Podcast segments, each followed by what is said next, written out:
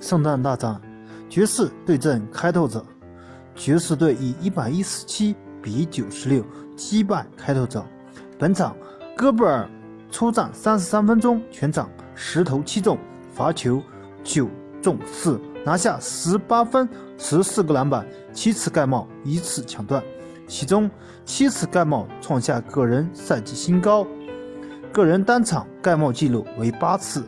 篮板则为全场最高，戈贝尔的发挥也表现出全队的缩影。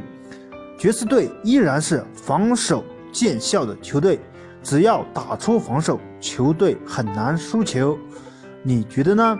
开拓者这个赛季表现起起伏伏，究竟是何等原因？